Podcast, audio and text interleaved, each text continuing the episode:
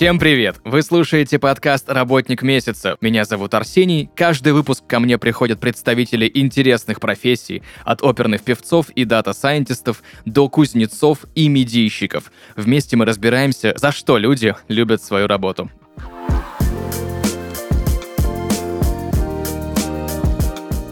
Друзья, и сегодня в подкасте «Работник месяца» инструктор Q-арабики и Q-обработки Института качества кофе Полина Владимирова. Полина, привет. Привет.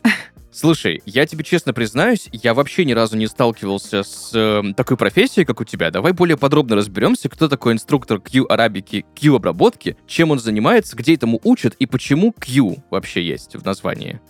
Q идет от quality, от качества. Угу. То есть сама идея была создание института для продвижения более качественного продукта. Он появился в 96 году, когда был большой ассортимент любого коммерческого кофе, но появлялись какие-то более интересные, более ароматные, более вкусные э, чашки кофе, хотелось как-то их выделить. И пошла идея тем, что стоит, наверное, как-то качество выделять. Выстроилась система оценки качества, формы каппинга, дегустаторы появились, Q-грейдеры. И, естественно, когда они появились, потребовались люди, которые будут их обучать. Это Q-инструкторы. То есть я обучаю тех, кто оценивает качество кофе.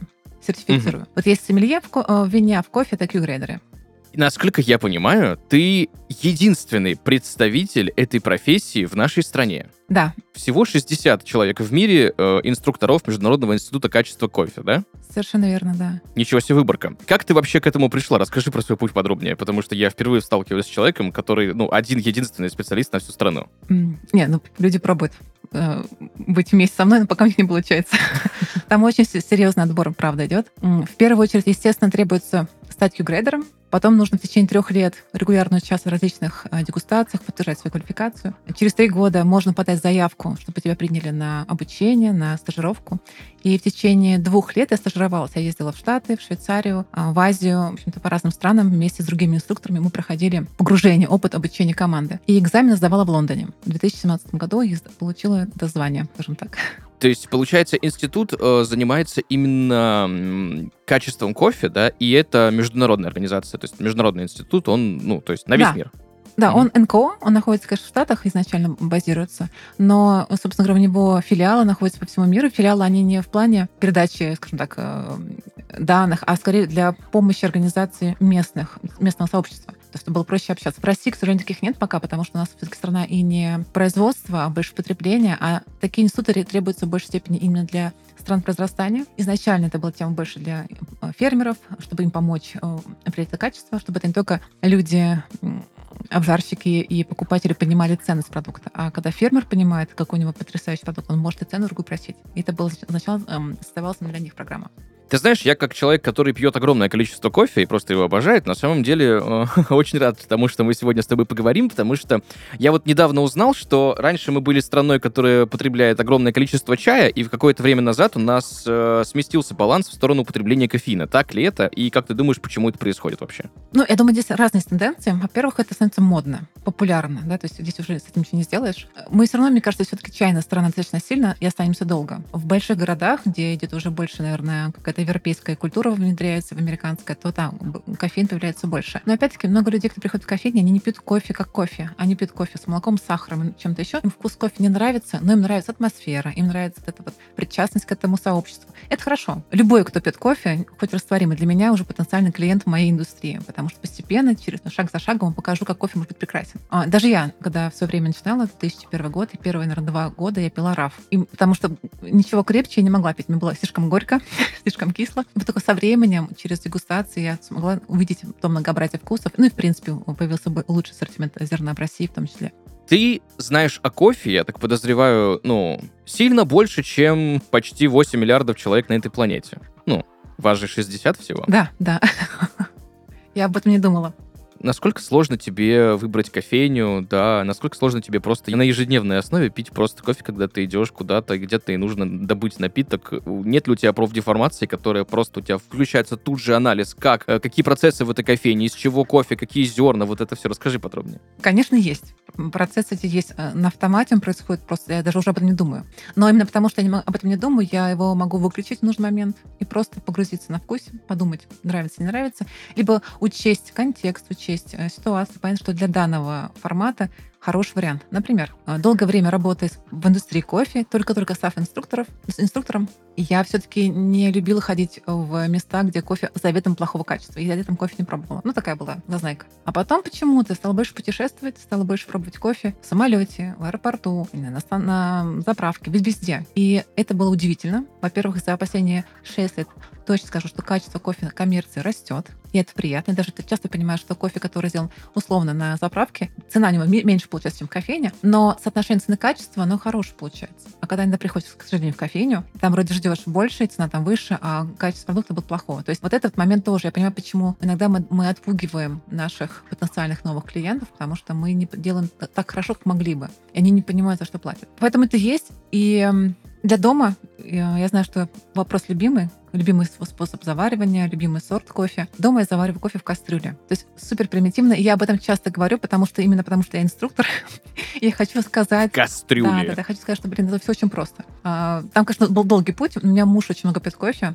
Заварю по одной чашке кофе. Там воронки всякие было тяжело. Я утром вставал как будто на смену. Я там одну с другой заваривала. Не успевала заниматься своими делами. Френч пресс пошел в, в обиход. Он стал биться, потому что обычно стеклянные. И как-то утром, оказавшись без френч пресса, без всего, у меня была только кастрюля глазами, и все. И, и эта кастрюля со мной теперь всегда. То есть это упрощает метод приготовления. Есть термос, прошу прощения, есть не термос, а чайник большой, самый обычный домашний. Кофе намолола, залила кипятком и настаивается у меня там 10 минут. Снимается пена и в термос переливается. И это очень, очень вкусно, очень стабильно. То есть, да, может быть, можно было бы сделать чуть-чуть поинтереснее, если там позаморачиваться процессами, но в целом получается очень хороший результат. И исходя из того, что я понимаю, что я могу получить, мы все счастливы. И муж, я, и люди, кто к нам приходит, и к нам приходят все чаще и чаще, потому что кофе нравится, и просят взять с собой, можно нам отлить стаканчик. Раз уж мы заговорили про э, способы приготовления кофе дома, да, и какой твой самый любимый, про кастрюлю вообще, я сейчас очень сильно удивился. Но вот у меня какой вопрос. Смотри, я раньше пробовал вот с этими пакетиками, да, которые сверху на чашку надеваются, да, потом турки. Ну, я вообще очень сильно люблю кофе именно с молоком, всякие капучино, латте и их производные. И э, в домашних условиях, если у тебя нет кофемашины, это сделать довольно трудно. Э, есть капсульные кофемашины. Вот я, допустим, пользуюсь капсульной и очень даже доволен. Есть кофемашины, которые сами зерно помалывают и готовят какие-то уже истории. И очень многие говорят, что вот готовый кофе из, такой кофемашины, когда она сразу и молоко тебе нальет, и все вот это вот, это не так классно. Есть кофемашины рожковые, да, когда у тебя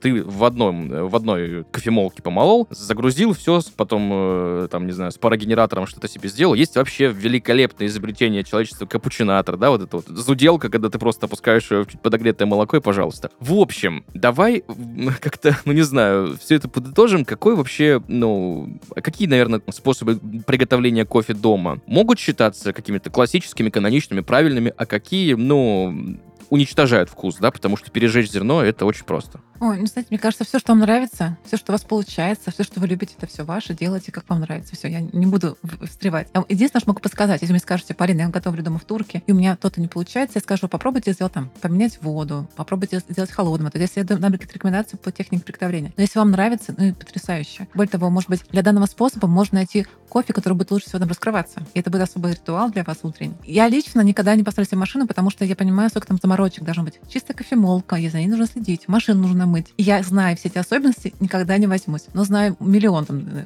людей, знакомых даже, друзей, они берут себе автоматы домой, сами готовят, им нравится. То есть прям какой-то процесс. Ну, я, как я могу человека остановить, когда у него глаза горят? Я эспрессо сварил. Полина, такой капучино потрясающий. Все, что могу сделать, подсказать, как, что можно сделать лучше, чтобы было вкуснее, чтобы ему понравилось. Но я за красоту, потому что все-таки это такой, а, как-то, знаете, нести с собой работу домой не очень хочется. Хочется как-то наслаждаться. Да, ты знаешь, потому что я даже наблюдаю за такой тенденцией по миру, да, что вот есть огромное количество людей, которые дома себе чуть ли не кофейну профессионально оборудуют, просто из-за кофе, там, они себе двухконтурную кофемашину ставят, чтобы сразу себе и там супруги сделать или еще кому-нибудь кофейну. То есть там огромное количество примочек. Я в шоке. И я так понимаю, что этот тренд довольно новый. Ну, я вот именно а, уйдя так, в свободное плавание, я стала встречать больше любителей кофе, которые вот настолько глубоко уходят. И для меня они уже не любители, они уже специалисты. Может быть, не обученные на курсах квалификации, э, квалифицированных курсах, скажем так. Но они все равно иногда знают больше, чем бариста, потому что они настолько погружены, это гики в хорошем самом э, смысле. Отношение другое. То есть, возможно, как-то нашли себя в этом. Может быть, какое-то творчество. Это элемент творчества в любом случае кофе приготовить. Потому что каждый раз ты меняешь параметры, получается новый вкус. И как смешать разные краски, получить новый оттенок. Как э, какую-то сделать вышивку и получить новый элемент. Я думаю, это просто у каждого свое проявление. Готовка еды тоже может быть э, определенным творчеством. И кофе — это один из проявлений. И думаю, что тренд такой, знаете, почему есть еще? Возможно, в пандемии он усилился, потому что все остались дома, им захотелось что-то готовить, и оказалось, что они могут готовить вкусно, и оказалось, что это интересно. Оказалось, что здесь можно найти а, новые грани. Мне, например, дрипы очень нравятся, потому что, мне кажется, они очень простые, правда, приготовления, их удобно взять с собой. Именно ну, в технике приготовления. Я, конечно, бы всем рекомендовала. Но помню, когда предлагала своим знакомым, он говорит, нет, Полина, не хочу, я хочу капсулу, потому что я бросил и забыл, и вообще ничего не думаю. То есть, конечно, нужно учить возможности каждого человека погрузиться в, те, э, в процесс приготовления. Так, я очень много буду тебя спрашивать сегодня или-или, да, потому что есть огромное количество дихотомных моментов, связанных с э, производством, приготовлением кофе. А, честно тебе признаюсь, я в первый раз столкнулся с этой индустрией, когда у меня первая работа была просто промоутером э, определенного бренда, три в одном пакетике, да? И я mm-hmm. помню до сих пор, к сожалению, тот рекламный слоган и рекламную информацию. В общем, арабика и робуста. Это что такое и чем они вообще отличаются? На самом деле, помимо арабики и робуста, есть еще четыре сорта вида, которые уже выращиваются, а на самом деле их больше 125 видов. видов. То есть Сколько? Мы много чего не знаем. 125 видов. Видов — это как э, фруктовые деревья. Есть яблоко, есть груша. Вот арабика — это яблоня. У нее бывает Грэмми Смит, там, не знаю, Айдарет и так далее. Это будут сорта различные. А есть э, дерево канефора, это будет груша. И вот у канефора есть сорта различные, у них есть робуста. То есть, когда мы сравниваем грушу с яблоками, это будет корректно, а вот дюшес с яблоками будет не совсем корректно, потому что всего один из видов. Но а, стереотип о том, что робуста хуже качеством, а арабика лучше качеством, они, конечно, были изначально справедливы, но были связаны с тем, что производство было не очень хорошего качества. То есть, э, когда собирали ягоды, собирали неспев, недоспевшие ягоды, как-нибудь, там, не знаю, там, ошибки делали в производстве, там, что-нибудь ферментации неправильно проходили. В общем, куча ошибок было, и поэтому теперь всем кажется, что робуста плохая. На самом деле, при отличном отношении она раскроется очень интересно. Да, там больше будет кофеина, она будет более такая насыщенная по вкусу, но совершенно точно есть люди, кто любит этот вкус. А в арабике из всех сортов, что сейчас есть, э, наверное, тоже сортов э, в мире, наверное, ну, может быть, 100 найдется, а так их гораздо больше, потому что родина считается Эфиопия, а там изучено только 15% того, что есть в, э, диком виде в, в лесах. Эфиопия.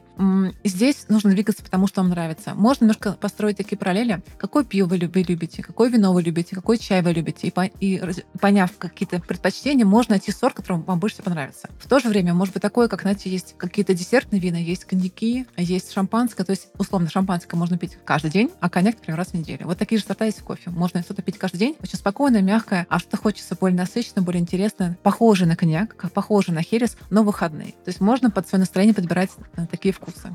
Это правда. Раз уж мы затронули тему производства, давай тогда вообще ее более подробно разберем, как вообще проходит процесс производства кофе вот от э, момента, когда произрастает зернышко, до готовой чашки нашего любимого кофе кофейного напитка, который мы покупаем в кофейне или делаем дома, например.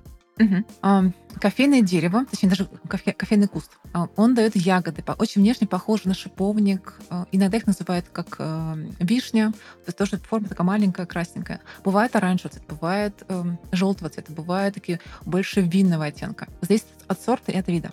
Ягоды собирают. Собирают по-разному. Собирают вручную, собирают, собирают машинами. Это, в общем-то, тоже путь может быть разный. В зависимости от того, а, какая страна. Например, в Бразилии по-другому там не получится. Там такие э, плантации, что просто человек не, не дойдет. А где-нибудь в Колумбии, где склоны гор, там, не знаю, 60% наклона, ты просто по-другому ты не зайдешь, только человек будет как обезьянка карабкаться, собирать ягоды. После сбора урожая есть разные эм, варианты обработки. Можно обрабатывать натуральная обработка, сухая обработка так называемая, когда ягоды сушатся вот со всеми слоями, как они есть. Это был исторический способ изначально. А второй способ появился в 19 веке э, на фоне индустриальной революции, когда все стали больше пить кофе и хотелось как можно скорее обрабатывать. Появилась такая мытая обработка, когда снимают мякоть, остается э, зерно в такой защитной оболочке.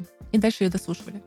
А после этого, когда ягоды высохли, а, здесь, прошу прощения, еще здесь происходит ферментация, и сейчас, в принципе, за последние лет 20, так же, как и в кухне, там, не знаю, где-то в вине, очень стало модно заниматься ферментациями. Ферментируют все на свете с разными добавками, дрожжами и прочими вещами. Иногда это можно что-то интересное, иногда, конечно, просто убийство вкуса, но тебя убеждает, нет, это было вкусно. это очень смешно. Но, тем не менее, да, это все-таки людям хочется пофантазировать на тему, а что могу сделать с кофе. И после того, как ягода высушенное зерно, зерно получили, его упаковывают в мешки и отправляют, собственно, в страну потребления. Иногда сейчас, опять-таки, спасибо э, всем, наверное, глобальным изменениям, что есть возможность в стране потребления, произрастания и потреблять кофе. Раньше в стране оставался кофе самого плохого качества. Сейчас уже есть аукционы, когда даже владельцы э, компании внутри страны выкупают свой же кофе своей же страны за бешеные деньги. Я только что была в Венесуэле на аукционе. Там кофе топовое место. Первое место заняло э, кофе обработки натуральной, как раз ферментации. И килограмм стоил 600 долларов. Один килограмм. Это, это нереальная сумма. И, по сути, когда ты понимаешь, что ты платишь за год работы, несомненно, но еще больше даже вложения с тем, что человек на будущее, фермер вложился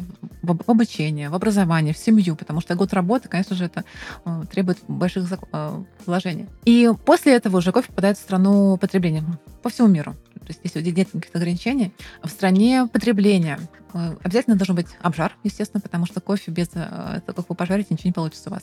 Но я знаю, что многие в советское время дома покупали, домой покупали зеленое зерно и жарили дома в духовке. Мне было интересно, сама так пробовала. Сложновато, потому что в кофейном барабане, когда он жарится, нужно крутиться как стиральная машинка, чтобы равномерно был прогрев э, энергии. После этого, собственно, да, мы варим уже, намалываем и варим так, как вам нравится. Заливаете холодной водой и настаиваете часов 12, такой cold brew, так называемый. Очень удобный, ленивый метод приготовления. Либо заливаете горячую как я делаю, кастрюлинг. Либо эспрессо-машина вам нужна, либо какая-то там воронка различная. И здесь уже зависит от того, как вам нравится. Вкус насыщенный, менее насыщенный. А, более будете пить с молоком или будете пить в чистом виде. Ограничений нет. Надеюсь, что я смогла так кратко описать шаги. Но если сравнивать, например, с вином и чаем, очень часто сравниваю с вином и чаем, все-таки в вине есть сбор ягод, есть ферментация, готовый продукт бутилируется и отправляется в страну. Все, дальше ничего с ним не происходит. То есть фермер максимально формирует вкус. А с чаем собираются листья, там как-то, может быть, подвяливается ферментация, сушится, дальше отправляются в стану потребления, бариста какой-то там или чайный мастер, он заваривает, да, то есть влияет как немножко, на вкус. А в кофе, в чем он интересен мне, да, до сих пор почему так цепляет, потому что очень много рук, рук, влияющих на вкус. И фермер, и обжарщик, и бариста. И каждый из них может что-то такое сделать интересное и влюбить в кофе, а может разрушить всю работу. Это команда, это командная работа, и каждый следующий участник может все уничтожить, либо все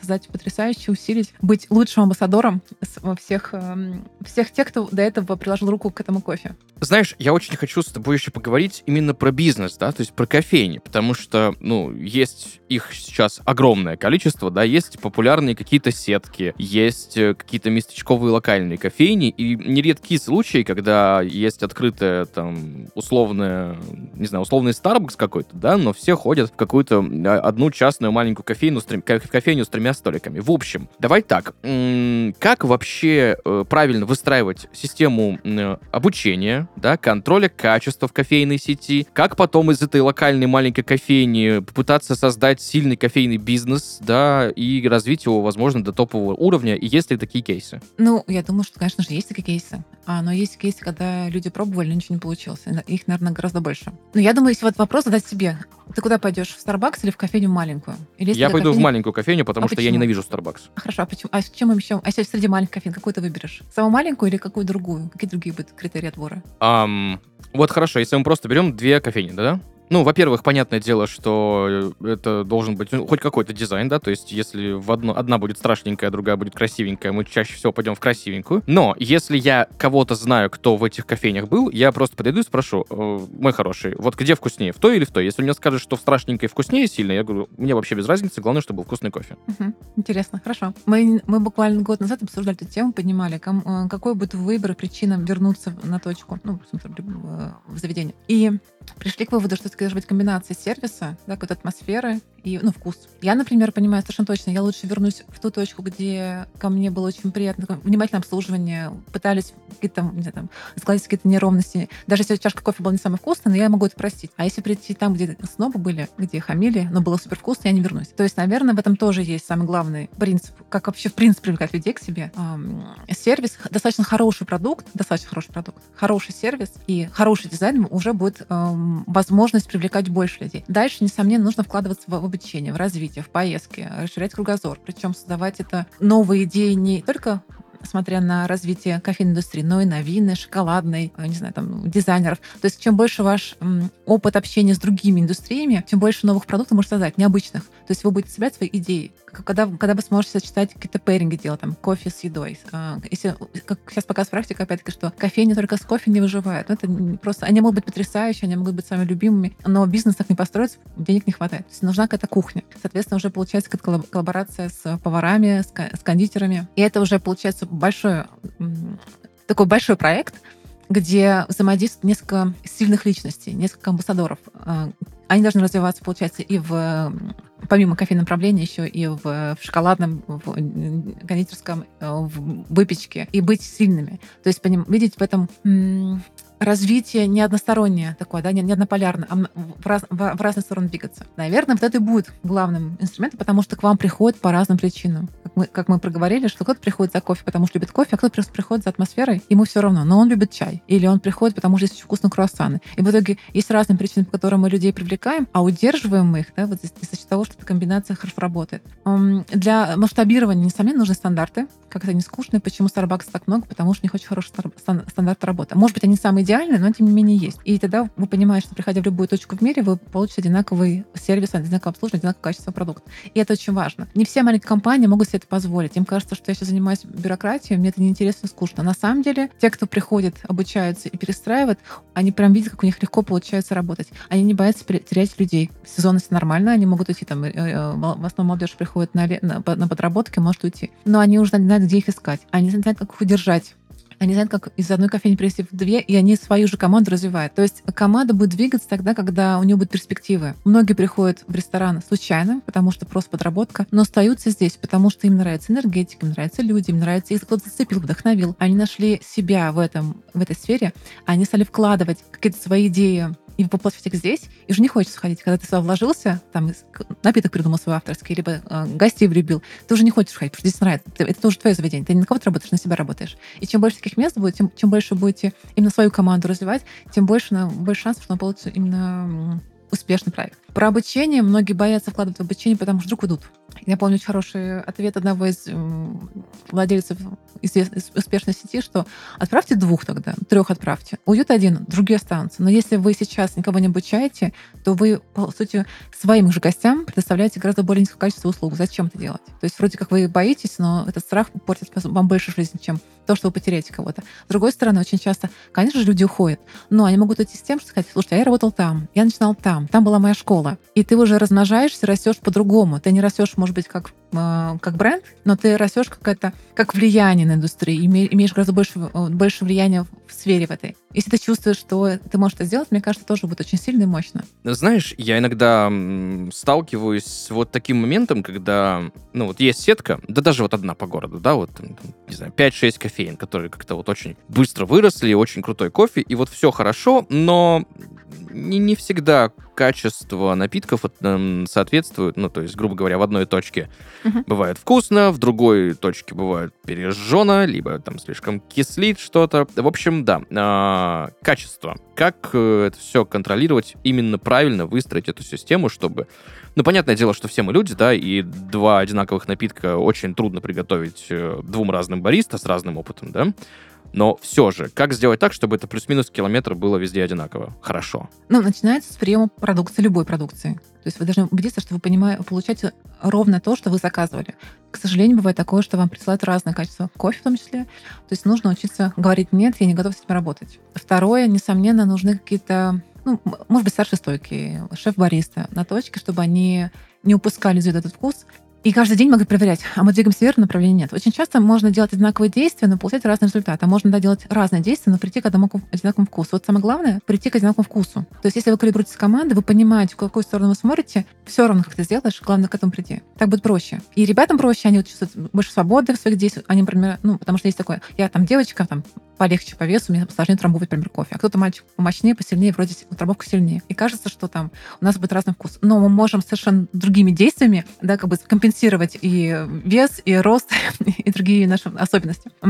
Дальше, мне кажется, очень важный элемент, что мы часто упускаем, потому что ребята приходят молодые, они, конечно, кофе мало кто любит изначально, им, их приходится, приходится переучивать к, к этому продукту. Но если мы будем слушать их, а что вы вообще любите? Вообще есть-то любите? А ну-ка съешь что-нибудь, не знаю, так, чтобы было вкусно. Напиши мне свое любимое блюдо года. Если на этом этапе мы видим, что у нас легко общаться с ребятами, что им нравится вкус, что им интересно, то будет проще к одной цели прийти. Потом, конечно же, должно быть какое-то увлечение. Может быть, у кого-то бывает, что не очень вкусно получается, но они своим рвением, не знаю, там, эм, целеустремленностью, они просто подкупают и хочется помогать. То есть у них идет больше времени на обучение, но в итоге придут нужные цели. В этом случае, конечно, должна быть какая-то ответственность эм, за стойкой. Например, у вас может быть старший бариста, который берет на себя работу основную по вкусу, по контролю качества, а ребята, те, кто еще пока учатся, они просто помогают какие-то знаю, на бэкбаре да, какие-то элементы выполнять. Может быть, какие-то напитки делать попроще. Но э, как ни странно, баристы очень часто зазнаются и думают, что раз э, кофе, гость пьет кофе с молоком и сахаром, там, или с лимоном и чем-то еще, то он разницу не почувствует. Они почувствуют. Если каждый день пить одно и то же, то разница заметна. И поэтому нельзя расслабляться нигде. То есть помогать сам, самому себе контролировать э, свою работу. К сожалению, не все это готовы работать.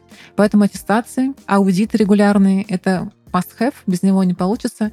Аудит и аттестация — это отличный инструмент даже не столько для аттестации своих сотрудников, сколько для того, чтобы понять, а я-то чему их научил? И они это делают, то, что я им рассказывала, они этому научились делать, они это выполняют. Можно понять, что, например, у вас по сети все ничего не делают, то, что вы обучили, вы плохой тренер, вы плохо информацию донесли, может быть, нужно подумать больше практики. Либо понимать, что из сети у вас всего одна точка выпадает, все остальных все хорошо, но вы понимаете, нужно работать именно в этой точке. Может быть, там какая-то есть атмосфера, нужно больше тренингов проводить, может быть, дегустацию больше проводить. А бывает такое, что всего один человек в каждой точке выпадает. Но опять-таки, это только бывает. В зависимости от ситуации мы ищем решение. Но для этого нужна система. Система именно через аттестации, через встречи регулярные. Спасибо тебе большое за такой объемный прям э, комментарий, да, объемный ответ, прям все по полочкам рассказала. Мне кажется, если кто-то вдруг хотел открыть кофейню, то вот, пожалуйста, уже есть практически готовая методичка. Я знаю, кстати, что ты еще являешься главным судьей чемпионатов по обжару кофе. Я так понимаю, что правильно говорить именно не по обжарке, а по обжару кофе, да? И судьей кофейных аукционов. Что это за чемпионаты и что это за кофейные аукционы? Расскажи подробнее. Кофейные аукционы проходят в странах произрастания. Они проходят регулярно, ну, мне кажется, тоже 2000-х годов. Изначально идея была в том, чтобы дать возможность фермерам заработать больше. То есть, во-первых, активность такая, да, там, дегустация, приезжают э, люди со всего мира, эксперты. И так и происходит, на самом деле. То есть есть совершенно точно влияние повышения цены, э, например, мой пример последний, да, Венесуэла, кофе первое место, 600 долларов за килограмм. Это прям, ну, большая цена. Я помню, что в 2017 году было на аукционе в Колумбии, и там за первое место э, был лот продан за 22 доллара за килограмм. То есть за 6 лет цена выросла там, сколько, 30 раз. Это популяризация, несомненно. Это привлечение внимания к к стране, это какая-то вера фермера в том, что у них может получиться. Но когда вы их там видите, я не знаю, для меня я прям плачу. Они такие идут, как правило, маленькие, э, бабушки, дедушки, да, то есть 50, 60 лет, 70 лет, э, хрупкие, когда их вызывают на то, что вы заняли там 10 место, они говорят, я правда, и, и пла- плачут и идут. И я вместе с ними плачу, потому что невозможно это не увидеть это, ну, трепета, потому что они сделали продукт, который понравился другим, они в это не верят. А на Венесуэле на чемпионате первое место мужчина, очень такой большой, там, двух, двухметровый, наверное. Он встал и плакал, потому что он говорит, я год работал, я очень старался, я делал много экспериментов, проводил, я ходил на обучение. Я не верил, что получится, но я очень хотела. То есть я верила в свою мечту. И вся его речь была про то, что, ребята, вы можете верьте в себя, верьте в мечту, работайте. И, в принципе, дальше была речь о том, что Венесуэла потрясающая страна, там, да, это вот все слоганы. Но, наверное, очень поднимает дух ты чувствуешь причастность к чему-то, чему большему, чем просто ты выращиваешь кофе. И это важно для индустрии внутри и внешне. Чемпионаты по обжару мы запустили, я была приглашена Ассоциации кофе-чай в России э, быть главным судьей на чемпионате в 2017 году как раз таки. И мы вот уже 7 лет проводим эти чемпионаты. Они меняются с каждым годом, становятся более сложные, более объемные, более масштабные. В этом году у нас было 80 участников. План был, э, я хочу, чтобы было 500, потому что в России около 600 обжарщиков. Почему? Потому что через такую обратную связь э, обжарщики получают возможность оценить объективно свой кофе. Да? То есть иногда мы уходим сами в себя, и мы не понимаем вообще, ну, хорошо или плохо. Да, есть сложности. Бывает, ребята не верят в то, что если мы оценили низко, они с нами не согласны, вы там неправильно заварили. Такое, конечно, бывает, ну, несомненно. Но в целом для большинства это возможность с каждым годом расти в своей продукции. И мы видим те, кто возвращается через год, они получают чуть-чуть выше места, еще выше. Бывает, бывает те, кто удачно выстрелит, а потом от, отказывается назад, к сожалению. Но я думаю, это, естественно, такой рост. Мне очень нравится чемпионат. Во-первых, он позволяет открыть новые имена, новые компании. Вход достаточно свободный, то есть там нет каких-то ограничений столько есть заявок, мы, мы со всеми работаем. И в этом году мы еще добавили такой элемент, когда уже встречаются вживую с участниками, и они, финалисты, там 6, 10 человек было, они в равных условиях жарили э, кофе на оборудовании у наших спонсоров. И это тоже было какой-то обмен опытом. Очень, очень добрая была атмосфера. Между собой общались ребята, делились, кто что делал. Ну, это то про то, что про индустрию. Обмен опытом, самое главное, что мы двигаемся. Конкуренция должна быть в другом формате. Она как-то... Эм, когда есть элемент дружбы все-таки, мне кажется, нам будет интереснее жить, мы будем добиваться большего. А конкуренция, она изжигает, выжигает нас изнутри. То есть ты о другом думаешь. Я знаю, что ты еще основала онлайн-платформу повышения квалификации специалистов в Хорике. Давай более подробнее э, поговорим про эту платформу и почему ты вообще решил ее создать. Получилось случайно. Эм, я работая в одной компании долгое время, один из элементов управления был онлайн-формат взаимодействия со всеми командами. Было потому, что было 20 точек, и ты не можешь быть везде 24 часа. Но онлайн-взаимодействие помогало контролировать так или иначе, что происходит э, на точках. И когда я уволилась и стала работать уже инструктором, стала жарить кофе, мне не хватало этого взаимодействия с людьми. У меня прям это, меня это страсть, да? А что у вас получилось? Давайте разберем эти ошибки. Как вы заваривали? А почему их нужно исправить? Решила, что сделаю просто в телеграм-канале какие-то ну, курсы по кофе для бариста, для обжарщиков. И первая группа у меня была сразу 50 человек набралось. Я поняла, что очень много, очень многим хотелось э, взаимодействия делать больше. Помимо телеграмма хотелось как-то еще где-то еще больше форм дегустационных собрать, там каких-то и материалов больше сделать. Окей, хорошо. И получилось так, что нужно было уже создавать, работать именно на каком-то я взяла GetCourse, работала на GetCourse. Потом поняла, что общаясь с многими ребятами, им не хватало именно профильного обучения. Там шеф-бариста, управление кофейней, а, быть тренером. То есть большинство, они учились на коленке. Большинство просто говорит, слушай, ты, ты шеф, давай работай. А он говорит, я не знаю, что делать. И я такая, ну, господи, меня же... Я этим занималась много лет. Я занималась э, именно формированием программ обучения и новых тренингов, и всем, всем этим. Думаю, хорошо, я буду делать программы для, для всех, кто есть в индустрии, чтобы они смогли расти. Собственно, случайно, из-за какого-то желания делиться знаниями, появилась платформа, где теперь 12 программ онлайн-обучения, и мы растем. Полина, есть некоторое количество вопросов, которые я задаю каждому нашему гостю, да, подкаст «Работник месяца». Вот для тебя, в твоей профессии, в твоей деятельности, ты, ну, ты о кофе знаешь э, практически все, и столько же об этом еще 50 человек только на планете знает. Э, расскажи, пожалуйста, что самое сложное в твоей профессии? Люди. Я думаю, в любой профессии. Наверное, и сейчас понимаю, что, в принципе, про кофе я так или иначе не то, что все узнала, но там, конечно, много есть работ, которые открываются, и много научных исследований дается. А, но здесь уже все подается процессом химии, физики, и ты понимаешь, как это выстраивается. Все логично. А, а с людьми нужно искать много нюансов, учитывать. Это самое интересное, самое увлекательное, как ты можешь команду замотивировать, чтобы он на себя пошел, чтобы он сделал так же, как ты. И это, наверное, самая интересная часть. Когда у меня были моменты сомнений, уходить, не уходить, начинать, начинать какое-то новое направление. И каждый раз я понимала, что я буду скучать именно по людям. Мне будет не хватать их. Я здесь чувствую, что я могу... Единомышленники, да, мы здесь работаем в этом направлении. Это, наверное, самое интересное и сложное. За что ты любишь свою работу? Опять-таки те же самые люди. Ну, много чего. Мне, во-первых, нравится то, что они бывают скучные. То есть я инструктор, когда я э, пошла на стажировку, то есть я, я увидела изнутри, что происходит там, когда я была студентом, ты не, ты не видишь. А ты, получается, и обучаешь людей, и работаешь с таблицами, анализом, что какие успехи получаются, и организуешь все процессы, чтобы всех привести, там, обеды, отели и прочее. А, успокаиваешь всех, потому что все волнуются, нервничают как дети. То есть это все управление каким-то состоянием управление стихией определенной. И много, много на что можно переключаться и свои навыки развивать. Английский язык, испанский язык, в общем-то, бесконечно двигаться. Я уверена, что рост каждого человека зависит от него самого.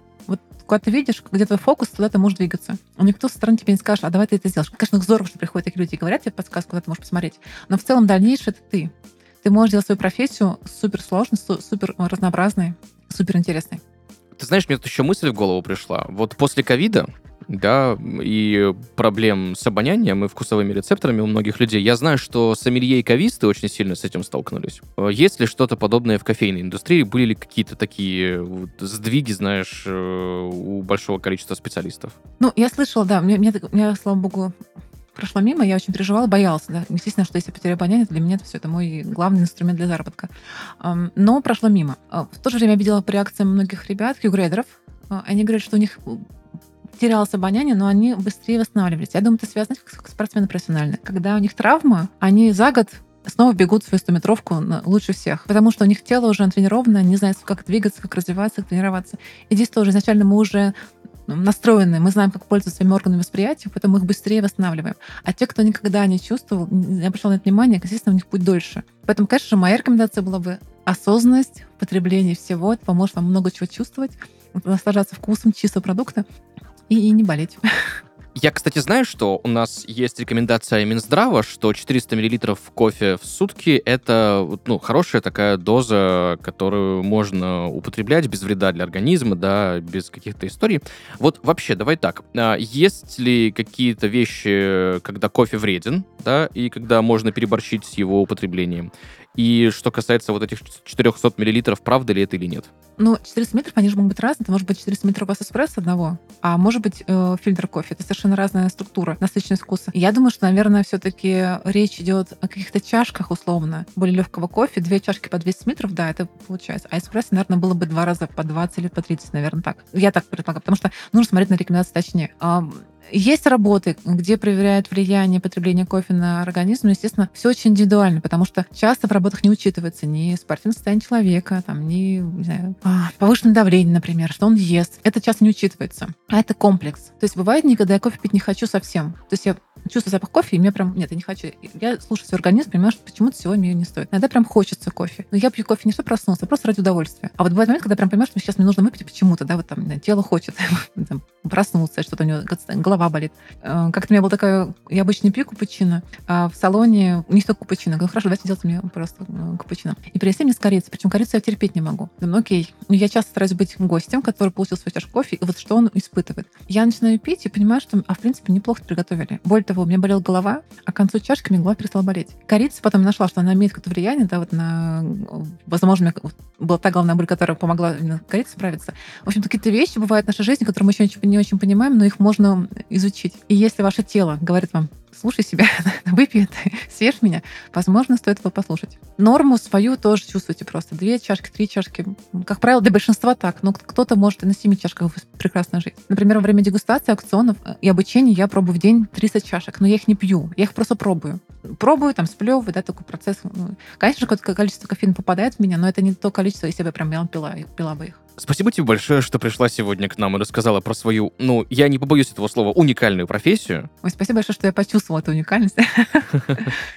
Ну, потому что да, потому что это очень круто, когда вот настолько такие узкие, знаешь, редкие специалисты, что узнал ли сегодня какое-то огромное, мне кажется, количество каких-то классных моментов, связанных с кофеином. В общем, еще раз тебе спасибо большое. Спасибо, что пригласили.